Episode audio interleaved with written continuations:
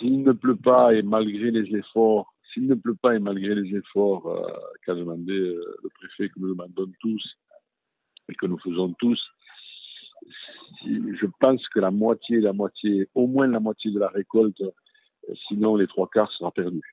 Oui, la, la, la, Fédération nationale des syndicats d'agriculture a, a, estimé, le, son président départemental a estimé à 200 millions d'euros, première estimation 200 millions d'euros la perte, hein, et on, est, pense même que ça pourrait atteindre les 300 millions. Donc, euh,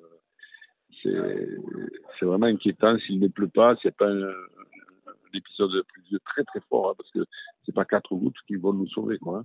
C'est-à-dire, il y avait 460 mm d'eau en moyenne dans le département, et aujourd'hui, on en est à 150, 160 au maximum. C'est-à-dire, c'est le niveau de l'Andalousie aujourd'hui.